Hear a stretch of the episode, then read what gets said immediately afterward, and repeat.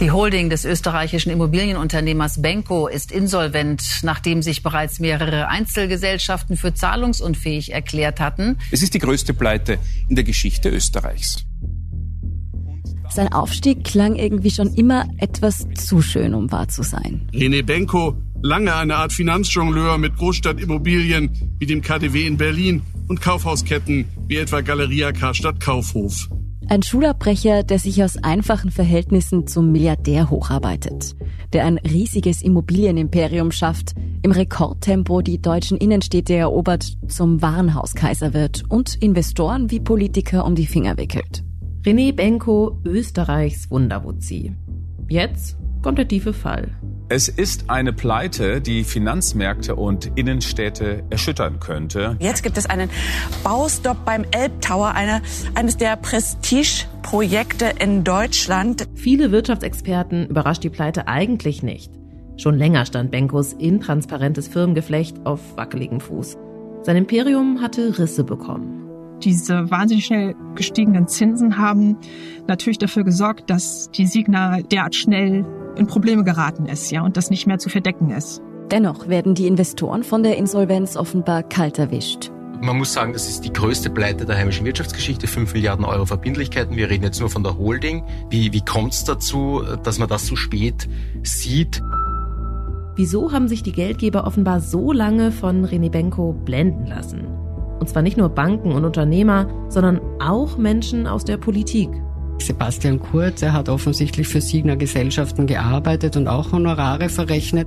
Und mit der Signa-Pleite kommen nun immer mehr Ungereimtheiten ans Licht. Über Benko und seine Vertrauten.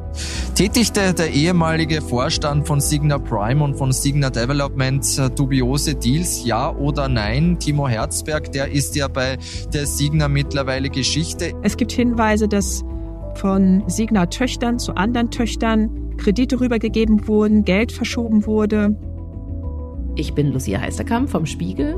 Und ich bin Antonia Raut vom Standard. Inside Austria begleitet René Benko ja schon länger. Wir haben die Geschichte seines Aufstiegs erzählt und in einer Update-Folge über die Krise seines Imperiums gesprochen. Jetzt widmen wir uns dem rasanten Absturz des Immobilienmoguls. Wir wollen wissen, worüber Benko am Ende gestolpert ist und wieso so viele Menschen dem Österreicher offenbar blind vertraut haben.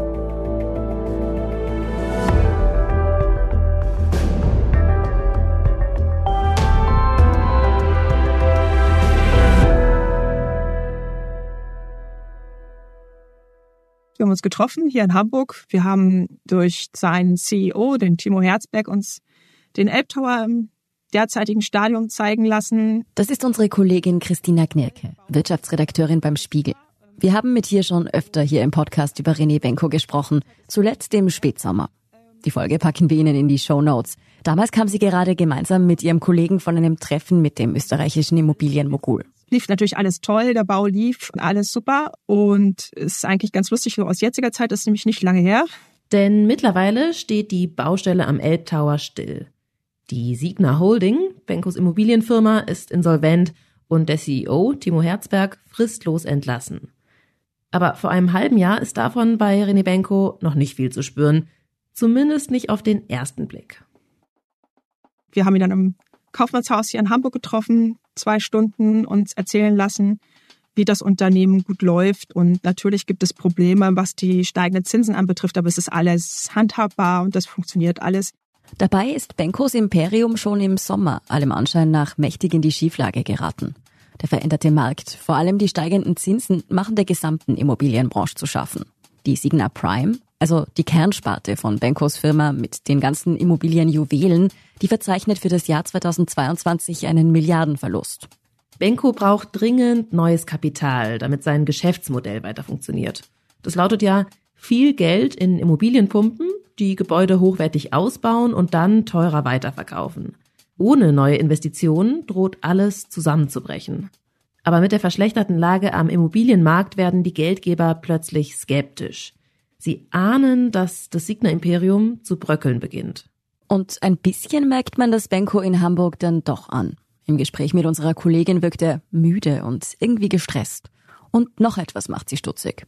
Nach Zusendung der Zitate hat er erklären lassen durch seinen Anwalt, dass er alle Zitate, alle Fotos, wir hatten auch Fotosession, zurückziehen möchte. Und er hat komplett zugemacht. Es war auch keine Kommunikation mehr möglich und das ist auch bis heute so. Jetzt, wenige Monate später, wirkt es wie ein Vorzeichen, dass René Benko damals so plötzlich einfach dicht gemacht hat. Wahrscheinlich war es ein Signal dafür, wie nervös er tatsächlich war. Wie viel damals schon auf dem Spiel stand. Was ist seitdem passiert?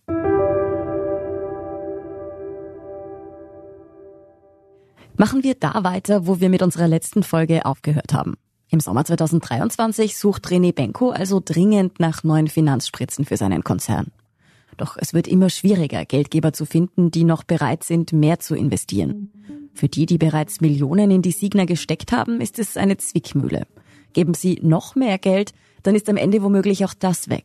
Aber wenn sie ihre Investitionen jetzt abziehen, dann droht Benkos Konstrukt einzustürzen. Und die Millionen sind dann erst recht futsch. Im Sommer gelingt es Benko jedenfalls, dass seine Investoren doch nochmal in die Tasche greifen. Die Signa Holding, das ist die oberste Gesellschaft der über 1000 Unterfirmen in dem undurchsichtigen Geflecht, die bekommt im Juni nochmal eine Geldspritze. 400 Millionen Euro. Das Geld kommt von René Benko selbst und von bestehenden Investoren. Allerdings längst nicht von allen.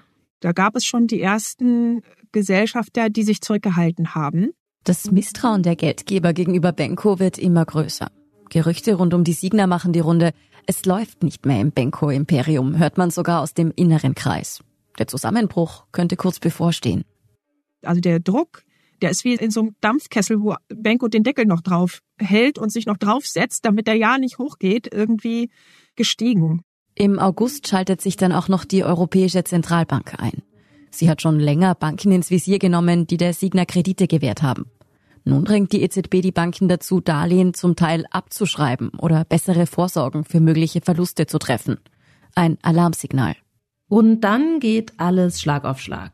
Im Oktober holt Benko den Wirtschaftsexperten Arndt Geiwitz an Bord. Der gilt als einer der profiliertesten Sanierer Deutschlands und soll den angeschlagenen Konzern retten. Doch schon wenige Tage später stellt eine Tochterfirma der Signa, die Signa Sports United, einen Insolvenzantrag. Und dann folgt noch am selben Tag die nächste Hiobsbotschaft. Der Rohbau ist bereits 100 Meter hoch, 140 Meter fehlen noch. Doch seit gestern Abend passiert auf Hamburgs prominentester Baustelle fast gar nichts mehr. Die Baufirma Lupp hat die Arbeiten eingestellt. Der Bauherr Signa Prime Selection soll laut deutschen Medien nicht bezahlt haben. Auf der Megabaustelle des Elbtowers in Hamburg stehen plötzlich die Kräne still. Die Signa hat die Zahlungen an das zuständige Bauunternehmen ausgesetzt. Die Firma verhängt daraufhin einen Baustopp. Eine der größten Baustellen Europas wirkt von einem auf den anderen Tag wie ausgestorben. Schon bald sollen dann weitere Baustopps in Deutschland folgen. Benkos Geldgeber haben inzwischen wohl endgültig verstanden, wie brenzlig die Lage ist. An einem Dienstagnachmittag Ende Oktober schalten sich die Gesellschafter in einem Videocall zusammen, um über die Zukunft der Signer zu beraten. Ohne René Benko. Zugeschaltet in dem Call sind jede Menge Unternehmer, deren Namen man zum Teil in Deutschland und Österreich kennt. Lind und Sprüngli-Präsident Ernst Tanner, Straber Großaktionär Hans-Peter Haselsteiner, Fressnapf-Gründer Thorsten Töller. Und naja, vielleicht hätten sich die Herren Milliardäre dann doch schon mal etwas früher untereinander vernetzen sollen. Also die Hoffnung ist natürlich, dass wir in den nächsten Monaten, vielleicht auch Jahren einen tieferen Einblick, endlich muss man sagen, in dieses System bekommen. Ja, okay, welche Version von Benko stimmt denn dann jetzt? Und offensichtlich gibt es verschiedene Versionen über die Situation des Unternehmens. Und das gilt nicht nur für die Holding, das gilt für auch untere Töchter. Unsere Kollegin hört sich bei den Investoren um. Und plötzlich ist da viel Wut auf den Mann, der so lange als Wunderwutzi galt. Er habe ihnen offenbar über Jahre Märchen erzählt, heißt es. Verschleiert, wie es wirklich um die Signer stehe. Vielleicht ist da auch Wut auf sich selbst dabei. Denn die erfahrenen Unternehmer haben Benko anscheinend mehr oder weniger blind vertraut. Als die Runde nach dem Videocall auseinandergeht, ist klar, das Vertrauen in René Benko ist zerstört. Die Gesellschafter fordern seinen sofortigen Rückzug aus dem Beirat der Signa. Stattdessen soll der Sanierungsexperte Arndt Geiwitz seinen Sitz übernehmen. Benko sei gescheitert. Am 7. November stuft die Ratingagentur Fitch Signa-Anleihen als hochriskant ein. Einen Tag später erklärt die Signa, dass Benko den Vorsitz im Beirat an Arndt Geiwitz abgibt. Vordergründig jedenfalls. Denn René Benko, der denkt anscheinend nicht ans Aufgeben. Er arbeitet weiter, rund um die Uhr, versucht alles, um die dringend benötigten Finanzspritzen doch noch irgendwie aufzutreiben. Und das, obwohl er längst keine offizielle Funktion mehr im Konzern hat. Er setzt sich in seinen Privatjet und verhandelt mit dem saudi-arabischen Staatsfonds oder einem US-Hedgefonds, greift nach jedem Strohhalm. Vergebens. Am 27. November ist klar, es ist nichts mehr zu retten. Die Holding des österreichischen Immobilienunternehmers Benko ist insolvent, nachdem sich bereits mehrere Einzelgesellschaften für zahlungsunfähig erklärt hatten, musste das nun auch die Holdinggesellschaft tun. Es ist eine Pleite, die Finanzmärkte und Innenstädte erschüttern könnte. Hat die Signer Holding den Gang zum Insolvenzrichter antreten müssen. Es ist die größte Pleite in der Geschichte Österreichs. Mit der Insolvenz der Signa Holding droht das gesamte Firmengeflecht aus über 1000 Subkonzernen zusammenzubrechen. Weitere Tochtergesellschaften haben seitdem auch Insolvenz angemeldet. Viele könnten noch folgen. Von über 5 Milliarden Euro Schulden allein bei der Holding ist die Rede. 5 Milliarden Euro. Wenn man bedenkt, dass René Benko beim Treffen mit unseren Kollegen im Sommer noch so getan hat, als habe er die Lage vollkommen im Griff, dann fragt man sich jetzt natürlich, wie konnte der Konzern so schnell abstürzen? Selbst 2022 war die Bilanz nicht dermaßen dramatisch. Also woher in dieser kurzen Zeit solche Schulden angehäuft werden können, es ist schon ein großes Fragezeichen. Und man hat das Gefühl, ist da irgendwas vorher nicht deklariert worden? Gehört da da was rein, was jetzt noch erst aufscheint? Und eigentlich ist es fast wie ein Symbol für die Intransparenz der ganzen Gruppe. Das kann es eigentlich so nicht geben. Man kann nicht so überrascht werden normalerweise von solchen Zahlen. Für Medien und Öffentlichkeit ist es ohnehin ziemlich schwierig, an verlässliche Zahlen zu Signa zu kommen, weil die Gruppe jetzt nicht gerade offen kommuniziert. Das war schon vor der Schieflage so. Aber selbst die Gesellschafter, die ja eigentlich viel näher an den Bilanzen sitzen müssten, die wussten ja offensichtlich auch nicht, wie tief die Signa in der Misere steckt. Und das ist wohl der erste Grund für Benkos Scheitern. Das intransparente Konstrukt der Signa. Das haben wir in Folge zwei unserer Benko-Reihe ausführlich beleuchtet. Natürlich ist es nicht außergewöhnlich, dass Konzerne Tochtergesellschaften haben. Aber über 1000 Töchter wie die Signer Gruppe, das ist dann doch sehr abenteuerlich. Und am Ende hatten womöglich sogar die Investoren das Gefühl, dass das alles irgendwie nicht mehr recht aufgeht. Es gibt Hinweise, dass von Signer Töchtern zu anderen Töchtern Kredite rübergegeben wurden, Geld verschoben wurde. Da wird äh, es noch spannend, ob sich tatsächlich halten lässt, dass das alles so legal und richtig korrekt gelaufen ist. Oder was Kritiker befürchten, dass da doch nicht rechtmäßig Geld verschoben wurde. Die ersten Konsequenzen sehen wir bereits. Vor einigen Tagen wurde ein Topmanager bei der Signa fristlos entlassen. Timo Herzberg, der Mann, der unsere Kollegen im Sommer in Hamburg durch die Elbtower Baustelle geführt hat. Er saß im Vorstand der beiden wichtigsten Signa-Töchter, Prime und Development. Jetzt werden schwerwiegende Vorwürfe gegen ihn erhoben. Tätigte der ehemalige Vorstand von Signa Prime und von Signa Development dubiose Deals, ja oder nein? Timo Herzberg, der ist ja bei der Signa mittlerweile Geschichte. Der Verdacht, Timo Herzberg soll sich mit Verbündeten an dem verschachtelten Firmenkonstrukt der Signa bereichert haben, indem er zum Beispiel eine Berliner Top-Immobilie günstig an sich selbst vermietet haben soll. Ein weiterer Hinweis, dass in der Immobiliengruppe womöglich nicht alles mit rechten Dingen zuging. All das muss jetzt aufgearbeitet werden. Also die Hoffnung ist natürlich, dass wir in den nächsten Monaten, vielleicht auch Jahren einen tieferen Einblick endlich, muss man sagen, in dieses System bekommen. Die Intransparenz der Unternehmensgruppe war aber wohl nicht das Einzige, das René Benko zu Fall gebracht hat. Er ist auch über seine eigenen Geschäftsmodelle gestolpert.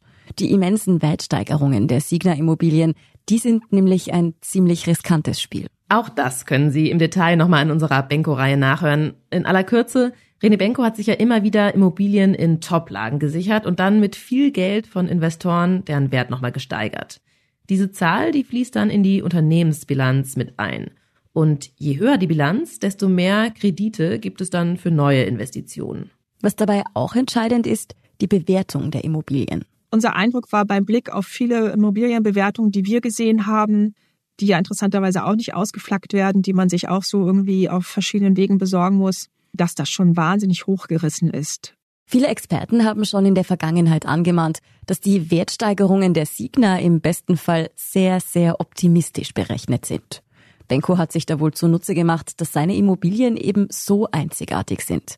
Gebäude wie das KDW, das Chrysler Building, davon gibt's halt einfach immer nur eines. Und da kann man jetzt nicht schnell schauen, ob ein vergleichbares Objekt woanders niedriger bewertet wurde. Und die hohen Wertsteigerungen und Investments müssen ja auch immer wieder finanziert werden durch Kredite, durch Gelder von Geldgebern, von Banken, von Gesellschaftern, von Investoren, die wiederum entweder Zinsen haben wollen im Falle von Banken oder gerne Dividenden haben wollen.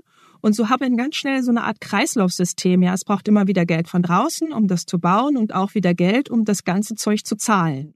Es braucht also ständig neues Geld, um den Kreislauf in Bewegung zu halten. Und wenn in diesem System, in diesem Kapitalkarussell kann man es fast nennen, einfach plötzlich was nicht mehr funktioniert, nämlich zum Beispiel alles so aufgestimmt ist, dass es eben bei niedrigen Zinsen funktioniert. Aber wenn die Zinsen steigen nicht mehr, dann fällt so ein Karussell halt auch nochmal auseinander. Und das sehen wir, glaube ich, gerade. Da sind wir dann bei dem Punkt, der Benko schließlich wohl das Genick gebrochen hat. Die veränderte Lage am Markt. Wenn man sich die Zahlen, nämlich die Zinsen angeguckt hat, gesehen hat, wie schnell die hochgeschossen sind, ist natürlich ein System wie das, was Benko aufgebaut hat, das so auf Risiko ausgerichtet ist, das so an der Kante natürlich auch arbeitet, das sehr immer gern ans Limit gegangen ist, der auch mal Deals gemacht hat, die er einen weggeschnappt hat. Die schnappt man ja nicht weg, weil man nichts auf die Waagschale wirft, sondern im Gegenteil, man wirkt sehr viel auf die Waagschale und das muss man auch erstmal wiederum hinten erarbeiten. Und wenn man das häufig tut, dann ist das natürlich ein Risiko, wenn sich das Umfeld ändert. Genau das ist aber passiert. Die rasant steigenden Zinsen waren wohl der Grund dafür, dass es mit der Signa derart schnell bergab gegangen ist. Die große Frage ist allerdings, ob Benkos Geschäftsmodell nicht so gestrickt war, dass es früher oder später so oder so wie ein Kartenhaus in sich zusammenfallen musste. Ob die Anzeichen für die Pleite nicht schon vor Jahren erkennbar gewesen wären. Und warum Banken, Milliardäre und Politiker René Benko so lange blindlings vertraut haben.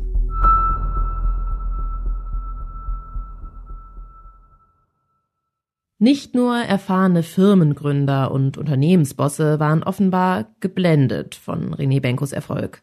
Auf der Liste seiner Unterstützer finden sich viele weitere bekannte Namen. Ziemlich prominent in Österreich ist zum Beispiel der Aufsichtsratsvorsitzende der beiden wichtigsten Signatöchter Development und Prime, dieser Mann. Und am allerliebsten ist Investoren, wenn sie die Gewissheit haben, dass halt die Dividenden jedes Jahr fließen und sie das auch in ihren Berechnungen, was die Liquidität betrifft, äh, berücksichtigen können. Und das hat er halt von Anfang an geschafft. Alfred Gusenbauer. Hier spricht er in einem ORF-Interview vor einem Jahr über René Benko. Alfred Gusenbauer war Bundeskanzler in Österreich in den Jahren 2007 und 2008. Sie hören hier unsere Kollegin Renate Graber, Wirtschaftsredakteurin beim Standard. Gusenbauer war Kanzler für die SPÖ. Aber wenn man sich sein Berufsleben der letzten 15 Jahre so anschaut, dann ist vom Sozialdemokraten ehrlich gesagt nicht mehr so viel zu erkennen. Alfred Gusenbauer hat überhaupt kein Hehl daraus gemacht, dass er überall hingreift, wo Geld zu holen ist, wenn ich das sehr spitz formulieren darf. Denn er berät alle möglichen Diktatoren und Leute, die nicht gerade mit Demokratien in Verbindung gebracht werden oder demokratischem Verhalten. Das hat er aber schon seit Jahren so gemacht. Also man weiß das von ihm. Erinnert ja so ein bisschen an unseren sozialdemokratischen Ex-Kanzler Gerhard Schröder. Hat er auch Diktatoren beraten? Ja, so in der Art. Neben diesen durchaus fragwürdigen Beratertätigkeiten war Gusenbauer jedenfalls auch immer in der Signa involviert. Laut einer Recherche des Nachrichtenmagazins News reichen Gusenbauers Kontakte zu Benko zurück bis in seine Zeit als Bundeskanzler. Damals soll er sich rund um ein Bauprojekt in Tirol für René Benko stark gemacht haben. Benko hat in der Landeshauptstadt Innsbruck hier das Kaufhaus Tirol neu aufgebaut. Das war sein erster richtig großer Wurf als Immobilienentwickler. Gusenbauer wechselt dann nach seinem Karriereende in der Politik im Expresstempo selbst zu Benkos Unternehmen. Was wir wissen, ist, dass der Alfred Gusenbauer schon drei Wochen nach Ende seiner Kanzlerschaft in den Beirat der Signa Holding reingeholt worden ist und dass auch andere Kabinettsmitarbeiter und so weiter dann zum Benko quasi gewechselt sind, sehr, sehr bald. Das ist unser Kollege Josef Gepp vom Standard. Und man kann sich schon denken, er sagt, Gusenbauers neuer Job im Beirat ist ziemlich gut bezahlt. Also wir reden da von Hunderten, Tausenden Euro Jahresgehalt für circa laut Vertrag eine Woche Arbeit pro Monat. Die Beiratsmitglieder in der Signa Holding haben in der Unternehmensgruppe eine wichtige Funktion. Die haben strategische Beratungen für die operativ tätigen Manager geleistet. Und dann wird Gusenbauer eben auch noch Aufsichtsratsvorsitzender der Signa Prime und Development. Damit hat er natürlich eine sehr wichtige Rolle, weil ein Aufsichtsratsvorsitzender hat sehr viele Pflichten, bekommt natürlich auch Geld dafür bezahlt. Was Alfred Gusenbauer für die Signa genau gemacht hat, davon hat die Öffentlichkeit eigentlich nie was mitbekommen. Bisher ist er in dieser Funktion nur sehr selten in Erscheinung getreten. Als der CEO Timo Herzberg fristlos entlassen wird, weil es einen dringenden Verdacht auf grobe Verletzungen seiner Pflichten gegeben habe, wird aber plötzlich Alfred Gusenbauer in einer Aussendung des Unternehmens zitiert. Leider haben wir diesen Schritt setzen müssen, erklärte der ehemalige SPÖ-Kanzler und Aufsichtsratschef. Die Verdachtslage sei eindeutig gewesen. Mit der Signer-Insolvenz sind außerdem jetzt Unterlagen ans Licht gekommen. Abrechnungen. Die zeigen, dass Alfred Gusenbauer der Signer in den Jahren zwischen 2020 und 2022 Honorare in Höhe von insgesamt mehr als sieben Millionen Euro in Rechnung gestellt hat. Dafür hat er dem Konzern offenbar zum Beispiel bei der Restrukturierung von Immobilien der Galeria-Gruppe beraten. Das ist schon sehr interessant, weil eigentlich hat Gusenbauer öffentlich immer bestritten, dass er auch als Berater für die Signa tätig ist. So hat er zum Beispiel mal letztes Jahr in einem Interview mit dem Echo, mit dem ORF-Magazin gesagt. Und es ist ja auch ein gewisser Interessenskonflikt, wenn man gleichzeitig ein Unternehmen als Aussichtsrat beaufsichtigt, aber auch berät. Aber diese aufgetauchten Honorarnoten zeigen eben, dass das nicht stimmt, dass er das Unternehmen sehr wohl beraten hat. Ein Unternehmen gleichzeitig zu beaufsichtigen und zu beraten, das erfordert natürlich eine gewisse Flexibilität. Um nicht zu sagen, es ist ein eindeutiger Konflikt. Warum Gusenbauer das trotzdem gemacht hat, das wissen wir leider nicht. Er spricht derzeit nicht mit Medien. Er ist allerdings auch nicht der einzige Ex-Bundeskanzler in Österreich, der bei der Signa vorkommt. Es ist auch eine Honorarrechnung bekannt geworden oder mehrere Honorarrechnungen des jüngeren Altbundeskanzlers in Österreich, Sebastian Kurz. Offenbar hat eine Firma von Sebastian Kurz für die Signa-Gesellschaften gearbeitet. Dazu muss man wissen, Sebastian Kurz hat ja nach seinem nicht ganz freiwilligen Rückzug aus der Politik in die freie Wirtschaft gewechselt. Er hat einerseits beim rechten deutsch-amerikanischen Unternehmer Peter Thiel angeheuert, aber auch seine eigenen Firmen gegründet. Und eine davon ist die SK Management GmbH, die unter anderem Unternehmen berät, aber auch Investments vermittelt. Und genau das soll Kurz getan haben, und zwar bei der Signa. Für die hat er offenbar einen Investor aufgetrieben und dafür sozusagen einen Finderlohn bekommen. Der hat 100 Millionen Euro investiert, drei Prozent davon hätte er kassiert, das wären also drei Millionen Euro. Das ist ein Honorar, das für so eine sogenannte Finders Fee, also wo man jemanden findet, das ist eigentlich angemessen. Knapp drei Millionen Euro Provision für ein 100 Millionen Investment. Das klingt nicht schlecht. Allerdings ist der Deal weder für den Investor noch für Kurz aufgegangen. Der Investor hat ja offensichtlich in ein marodes Unternehmen investiert und laut den Recherchen unserer Kollegen steht auch der Großteil des Finderlohns für das Unternehmen von Sebastian Kurz bis heute noch aus.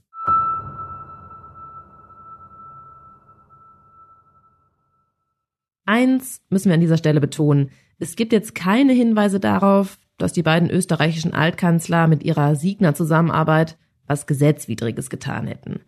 Es ist ja nicht verboten, dass Abgeordnete nach ihrem Ausstieg aus der Politik für Unternehmen arbeiten. Trotzdem hat die Sache einen fahlen Beigeschmack. Sowohl Sebastian Kurz als auch Alfred Gusenbauer sind ja sehr wahrscheinlich wegen ihrer politischen Kontakte zu diesen hochdotierten Deals und Positionen bei der Signa gekommen. Und das sieht unser Kollege Josef Gepp durchaus kritisch. Man kann jetzt nicht Leuten ein Berufsverbot erteilen, aber es gibt eine Debatte über Cooling-off-Phasen. Wie lang soll man nach der Politik quasi draußen bleiben aus solchen Geschäften, um dann seine Kontakte und seine Kompetenz, die man in der Politik erworben hat, nicht gleich mal unter Anführungszeichen zu vergolden. René Benko hat aber nicht nur mit ehemaligen Politikern Geschäfte gemacht. Seine Signa hat offenbar viel Aufwand und Zeit in Lobbying investiert. Auch bei politischen Funktionären, die weiterhin aktiv sind. Also was jetzt rauskommt im Zuge dieser Insolvenz ist eine intensive politische Landschaftspflege und im Rahmen dessen zeigt sich auch, dass die Signa Jagdeinladungen an Politiker ausgesprochen hat, Jagden veranstaltet hat. Ja, Sie haben richtig gehört. Jagden. Die Signa hat in Österreich gleich mehrere Jagdreviere und immer wieder zu gemeinsamen Jagdausflügen eingeladen. Ich weiß ja nicht, ob das in Deutschland auch so ist, aber in Österreich ist Jagen, kommt mir vor, ein bisschen das Äquivalent zum Golfspielen. Ein Hobby, das auffallend viele reiche und mächtige Männer verfolgen. Und wo eine Einladung in ein besonders tolles Revier schon verlockend sein kann. Die meisten Politiker, die von unseren Kollegen befragt worden sind, sagen, sie haben das nicht angenommen. Manche Politiker sind den Einladungen aber doch gefolgt. Einige haben es aber angenommen. Da ist zum Beispiel der Landwirtschaftskammerpräsident von Niederösterreich dabei, ein ÖVP-Abgeordneter. Aber die, die es angenommen haben, behaupten von sich, dass sie sinngemäß nur ein paar Hasen geschossen haben. Also dass da nicht um irgendwelche teuren Trophäen gegangen ist, sondern dass das im kleinen Rahmen stattgefunden hat. Dass die Jagden keine Großwildjagden waren, das ist ja schon mal gut zu wissen. Aber ob sie deshalb in Sachen Compliance wirklich unbedenklich waren, das steht auf einem anderen Blatt. Aber über diese Landschaftspflege wird sicher noch einiges jetzt in dieser turbulenten Situation ans Licht kommen.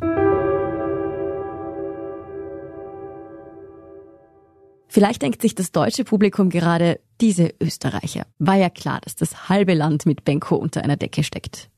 Allerdings gibt es durchaus auch ein paar deutsche Politiker, die mit dem Signer Imperium in Berührung gekommen sind. Ich möchte auch, dass die Hamburgerinnen und Hamburger, wenn das fertig ist, sagen, das hat der Olaf Scholz gut gemacht und nicht sagen, guck mal. Zum Beispiel der deutsche SPD-Kanzler Olaf Scholz.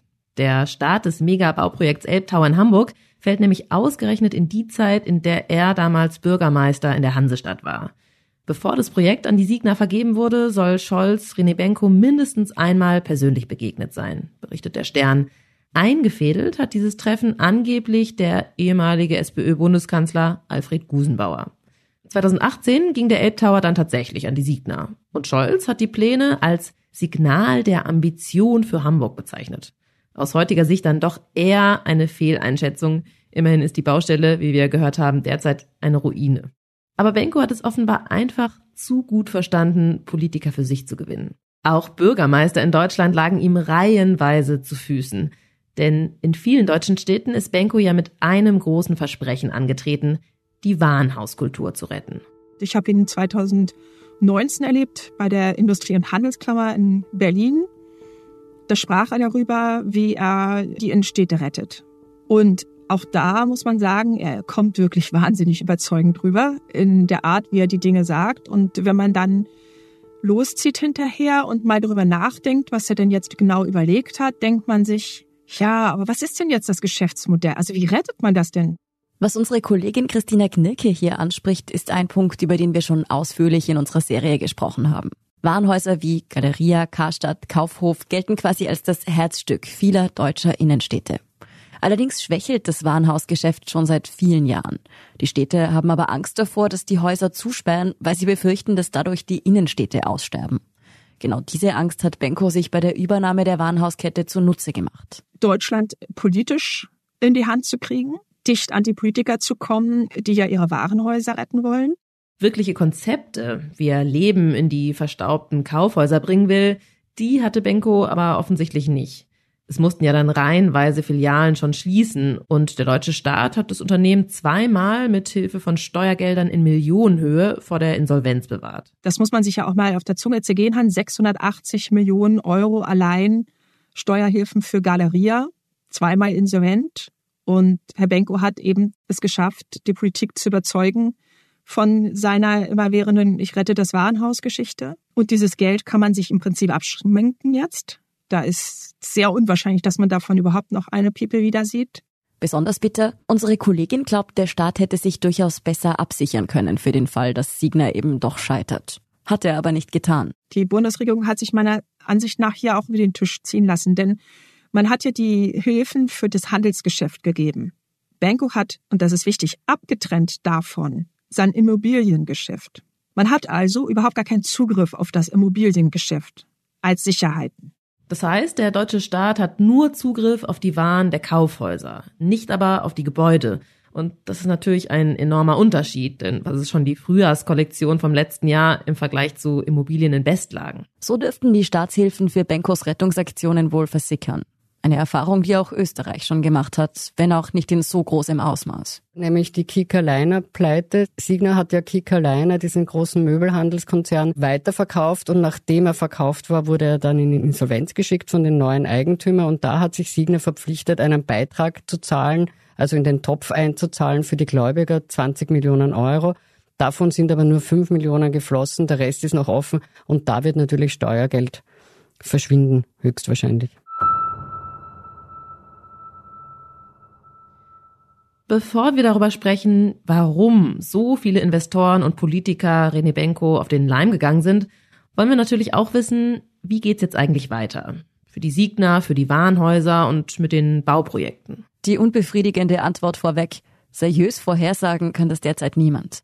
Aber es gibt natürlich schon Szenarien, die als wahrscheinlicher gelten als andere. Wir haben es ja schon gehört, die Signa Holding hat einen Insolvenzantrag gestellt. Allerdings keine normale Insolvenz, sondern Insolvenz in Eigenverwaltung. Der Unterschied und auch der Profit für Benko und Design einer Insolvenz in Eigenverwaltung ist, dass sie schon auch selbst die Hand drauf haben. Da ist natürlich ein Insolvenzverwalter mit drin. Aber da sind natürlich auch die alten Manager mit drin.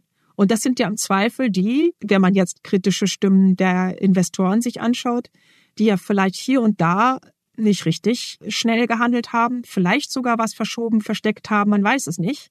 Unsere Kollegin ist also skeptisch, ob es für die Aufarbeitung der Megapleite gut ist, dass die Verantwortlichen selbst beim Aufräumen ihres Chaos helfen sollen und dabei womöglich das ein oder andere unter den Teppich kehren. Das Ganze passiert nämlich auch noch unter großem Zeitdruck. Die haben 90 Tage, um jetzt den ganzen Plan vorzulegen. Das ist wahnsinnig ambitioniert einerseits. Andererseits könnte es dazu verleiten, zu sagen, na, klingt doch jetzt alles ganz gut, machen wir mal. Also ich will das nicht zu locker sehen bei solchen Insolvenzen, aber eine klare Cut, eine Insolvenz, alle raus, Insolvenzverwalter rein, der Camp durch, wäre sicherlich zum Erhellen des ganzen dunklen Reiches schlauer gewesen für uns. Was wir natürlich auch noch nicht vorhersehen können, ob weitere Signatöchter in die Insolvenz schlittern. Vieles deutet ja schon darauf hin. Wir haben diesen Podcast am 14. Dezember aufgezeichnet. Was danach passiert, das können wir leider nicht mehr berücksichtigen. Wo es jetzt jedenfalls auch ums Überleben geht, das sind die Warenhäuser von Galeria Karstadt Kaufhof. Es kommt natürlich jetzt alles aus Weihnachtsgeschäft an für Galeria, denn die müssen sich natürlich darauf vorbereiten, dass das Geld, was von der Signa eigentlich kommen müsste, nicht mehr kommt. Und das sind keine Peanuts. 200 Millionen Euro, 50 allein bis nächsten Sommer. Es ist ein Ritt auf der Rasierklinge, glaube ich, für Galeria in der nächsten Zeit. Denn das Problem ist ja nicht einfach Überleben. Das Problem ist für die Warenhäuser, dass sie sich wahnsinnig schnell wandeln müssen. Und dieser Wandel kostet Geld. Die wahrscheinlich einzig gute Nachricht, wie es aussieht, könnte Galeria zumindest vorerst keine Miete zahlen müssen. Da ist die Frage, wie kann man mit den Mieten umgehen, die Galeria an Signa zu zahlen hat? Kann man die wirklich rechtlich, was so eine Überlegung wohl dort ist, einbehalten. Es gibt offenbar Rechtsgutachten, die das sagen, dass das möglich ist, wenn die Signa durch die Insolvenz eben verhindert ist, weiter zu finanzieren. Da werden noch viele Fragezeichen sein. Ungefähr ebenso viele Fragezeichen gibt es übrigens rund um die Bauprojekte der Signa. Da ist unsere Kollegin nämlich alles andere als optimistisch. Ja, diese Baustellen liegen zur falschen Zeit still. An sich hätte man wahrscheinlich sagen können, das ist jetzt ein super Fest für andere Projektentwickler, die jetzt tolle Aufträge an Land kriegen, weil so ein großer Fisch wegfällt und die sich jetzt einen Reibach machen können. Leider stehen die gerade vor ähnlichen Problemen wie Benko. Irgendjemand muss für diese ganzen Projekte ja auch Geld zur Verfügung stellen. Da steckt der Hase im Pfeffer, weil natürlich durch den Signa-Verfall sind alle Finanziers, vor allem natürlich auch die Banken, die das finanzieren müssen, noch vorsichtiger mit Sicherheit geworden, noch zurückhaltender. Die Zinslage entspannt sich jetzt ja auch nicht dramatisch, ist ja nicht irgendwie ein großer Rückgang der Zinsen zu sehen sodass ja einfach das Risiko total groß ist, dass die Dinger erstmal stehen, wenn sich nicht jetzt so ein Mäzen wie Klaus-Michael Kühne für den Elbtower vielleicht findet, der sich sagt, ich mochte es zwar nie, aber ich baue es dann doch vielleicht mit fertig. Klaus-Michael Kühne, der Milliardär und Logistikunternehmer, prüft zumindest gerade die Übernahme des Elbtowers in seiner Geburtsstadt. Aber ob da tatsächlich was draus wird, ist noch ungewiss. Wenn Sie noch mehr über die Folgen der Signa-Pleite für die deutschen Innenstädte hören wollen, dann empfehlen wir Ihnen übrigens unseren Schwesterpodcast Stimmenfang beim Spiegel. Viele Österreicherinnen und Österreicher haben sich ja vielleicht schon gefragt, wie es denn mit dem größten Bauprojekt der Signa in Wien derzeit, dem Lamar in der zentralen Maria-Hilfer-Straße weitergeht. Da ist von einem Baustopp bisher nichts zu hören. Eine Kollegin von uns vom Standard hat sich sogar mal mit den Bauarbeitern unterhalten und auch die sagen, sie wissen zwar nicht wirklich warum, aber es scheint noch alles weiterzulaufen wie gewohnt. Aber Gerüchte um Verzögerungen machen auch da langsam die Runde.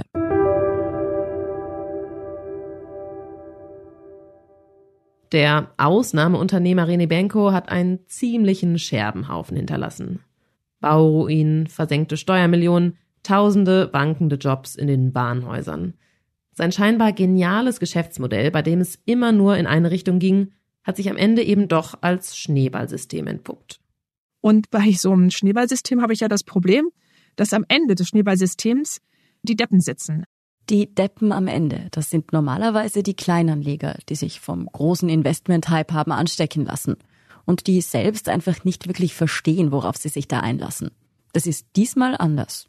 Diesmal waren es eben echt die Großen. Die Großen, die den Großen hinterhergelaufen sind. Also denen kann man wirklich keine Kompetenz quasi absprechen. Und es ist ja ein interessanter Fall, weil das eben da ganz anders passiert ist als bei klassischen Fällen dieser Art irgendwie. Ganz ungeschoren kommen aber auch die Kleinanleger nicht davon. So haben zum Beispiel Rentenversicherungen in die Signa investiert.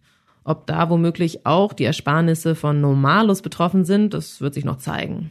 Umso mehr müssen wir die Frage stellen, Warum ist das faule Geschäftsmodell offenbar auch unter den Profis nur so wenigen aufgefallen? Es gibt auch Investoren, die früher ausgestiegen sind, zum Beispiel der deutsche Porsche-Chef, der schon vor einigen Jahren ausgestiegen sind und jetzt sagt, die Zahlen, die ihm vorgelegt wurden, hätten nicht gestimmt. Tatsächlich stellt sich die Frage, haben die da nicht genauer hingeschaut? So ganz kann sich auch unser Kollege Josef Gepp nicht erklären, wieso sich so viele vom Strahlemann Benko haben täuschen lassen dass Leute, die wirklich viel, viel Kompetenz haben in betriebswirtschaftlicher Hinsicht, nicht früher verstehen und dann sich sozusagen darauf ausreden, dass alles so intransparent war, das ist durchaus eine fragwürdige Erzählung. Vielleicht müssen wir dann nochmal an das denken, was Alfred Gusenbauer über die Investoren gesagt hat. Und wieso sie Benko so viel Geld anvertraut haben. Und am allerliebsten ist Investoren, wenn sie die Gewissheit haben, dass halt die Dividenden jedes Jahr fließen und sie das auch in ihren Berechnungen, was die Liquidität betrifft, äh, berücksichtigen können. Und das hat er halt von Anfang an geschafft. Anscheinend vergessen selbst große Investoren bei zu guten Renditen mal aufs Kleingedruckte zu schauen. Aber am Ende gilt nun mal, was zu schön, um wahr zu sein scheint, ist meistens eben genau das. Zu schön, um wahr zu sein.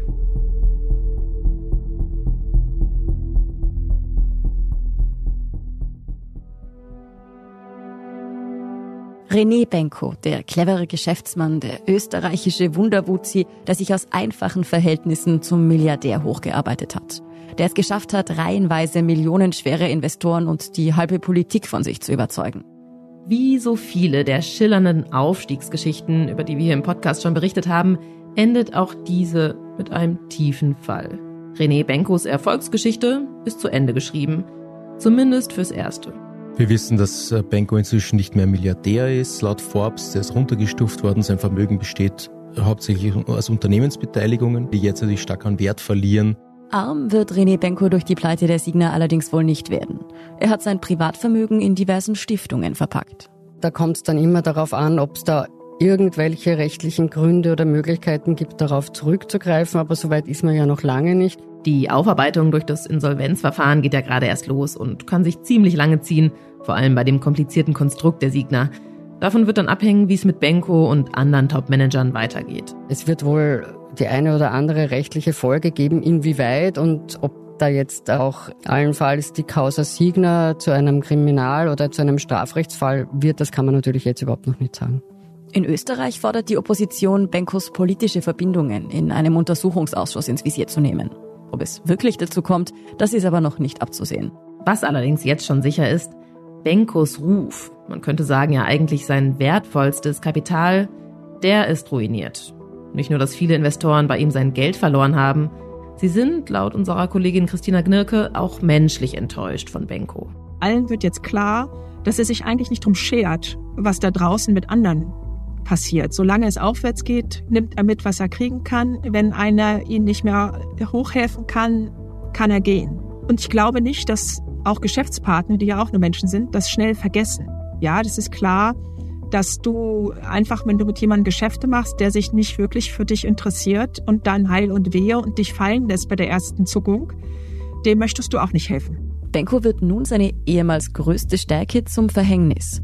Er hat es geschafft, viele große Investoren für sich zu gewinnen. Aber die alle hat er jetzt vor den Kopf gestoßen. Wer bleibt denn da, der ihm jetzt noch die Hand reichen sollte und ihn auch noch mal irgendwann wieder aufs Pferd zu helfen? Und da bin ich gespannt. Ja, ich glaube, er hat sich viel verbaut und das sicherlich unnötig. Aber ob René Benko damit ganz in der Bedeutungslosigkeit verschwindet, wenn die Aufregung um die Signer-Pleite erstmal abgeebbt ist? Naja, man sagt ja immer, Totgesagte leben länger, ne? Ich weiß nicht. Also das ist ganz schwierig und es hängt ja eigentlich auch davon ab, wie er sich jetzt in der Zukunft verhält. Immerhin ist der Österreicher erst 46 Jahre alt und ehrgeizig. Aber ob es ihm wirklich gelingen kann, nochmal im großen Stil Fuß zu fassen? Ich glaube, es würde mich sehr wundern, wenn er nochmal diesen Höhenflug erreichen könnte.